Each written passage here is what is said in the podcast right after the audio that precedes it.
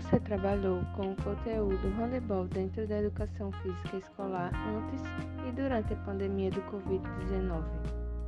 Com relação ao conteúdo que a gente buscou trabalhar nas escolas, foi primeiro de tudo foi um susto e agora o que é que eu vou fazer? Como é que eu vou trabalhar com meus alunos, meus alunos atletas? Como é que eu vou manter eles, primeiro de tudo, motivados a continuar praticando o handball. É, porque o handebol, como outras modalidades, modalidades coletivas, é, eles se baseiam bastante na questão da interação social, é, no competir, que é bastante importante. É isso que traz o aluno para o, para o handebol. E aí a gente se viu naquele momento, o que é que eu vou fazer com cada aluno em sua casa para poder motivar? A gente começou a trazer vídeos, é, sendo de, de alguns jogos, é, falando vídeos sobre a história do handebol, fatos curiosos, que é, solicitamos que eles pesquisassem também, identificassem coisas sobre a história do handebol, identificassem lances relacionados ao handebol que a gente pudesse é, conversar, discutir em sala de aula. E isso foi despertando entre eles. O que mais chegava até mim era vídeo. Professor, esse lance aqui no handebol, ele não andou? É, professor, esse lance aqui, por que não foi gol? Então a gente despertou, esse, foi esse feeling para despertar essa curiosidade deles, de analisar, de perceber os detalhes sobre o handebol. E isso foi muito interessante, porque ao retornar às aulas presenciais, muitas coisas que eles antes não tinham essa, esse poder de percepção, eles começaram a perceber, principalmente com relação funda, aos fundamentos do handebol. Quais estratégias e recursos pedagógicos você utiliza nas aulas de handebol antes e durante a pandemia do Covid-19?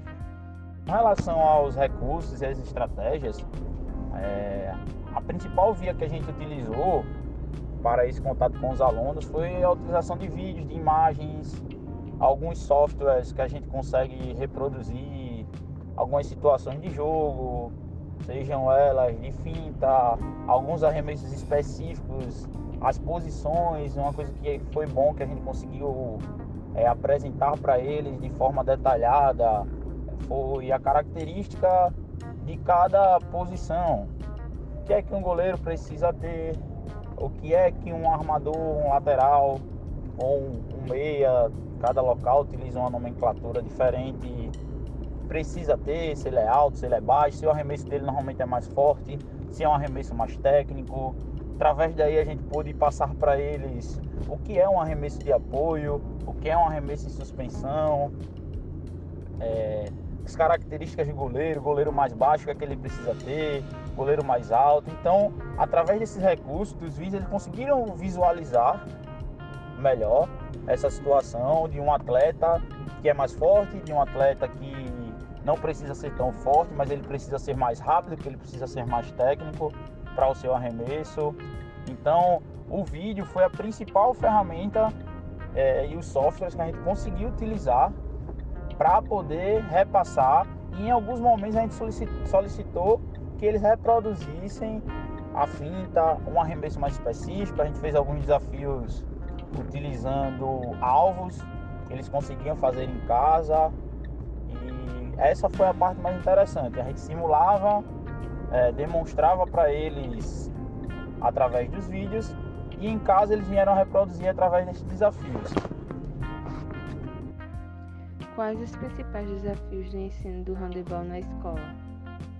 Hoje nós temos alguns desafios. É, o handebol vem evoluindo bastante no nosso estado, mas hoje eu acredito que os principais desafios giram em torno de, da falta de incentivo de algumas instituições, a gente consegue identificar duas realidades quando a gente trata do handball na escola.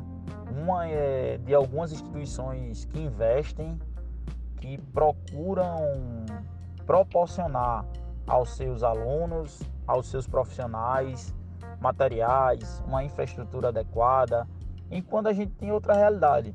Outras instituições onde o professor precisa levar seu material, onde as aulas são extremamente precisam ser adaptadas, pois o ambiente não é adequado para a prática da modalidade.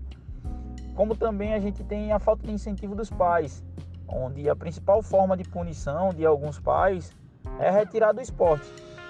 É, o esporte acaba ficando de lado por, por conta disso.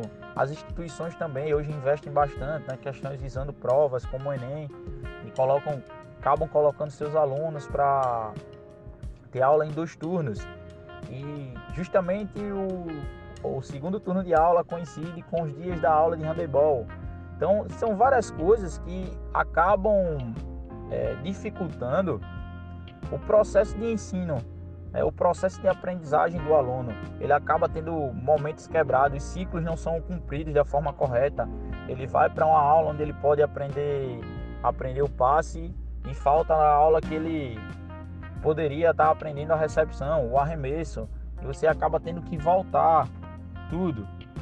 E além disso, a questão da motivação. Hoje nossos alunos vivem nesse meio tecnológico, onde acabam tudo sendo prioridade e também deixando o esporte em segundo plano.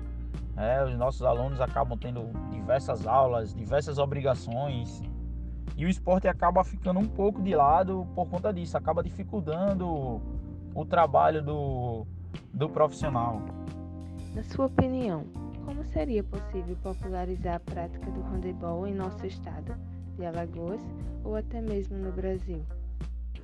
Hoje o handebol é considerado, se não o primeiro, o segundo esporte mais praticado nas escolas do Brasil. É, então é um esporte que ele vem se desenvolvendo. Porém, o handebol ele apresenta algumas características que acabam atrapalhando na sua popularização.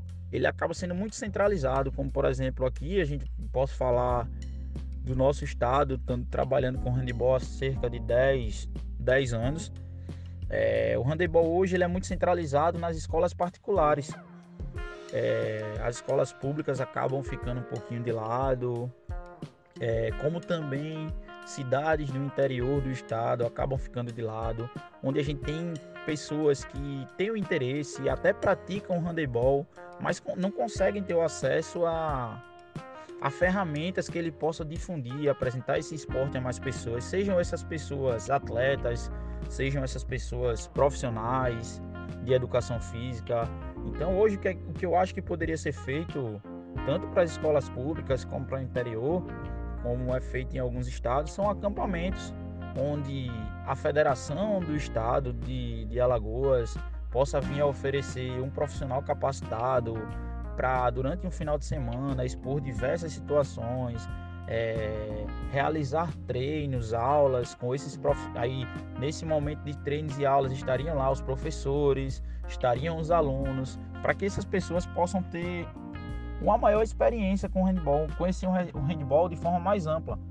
Porque às vezes você acaba conhecendo o handball como atleta. Como atleta você tem uma vivência, como professor é uma coisa totalmente diferente.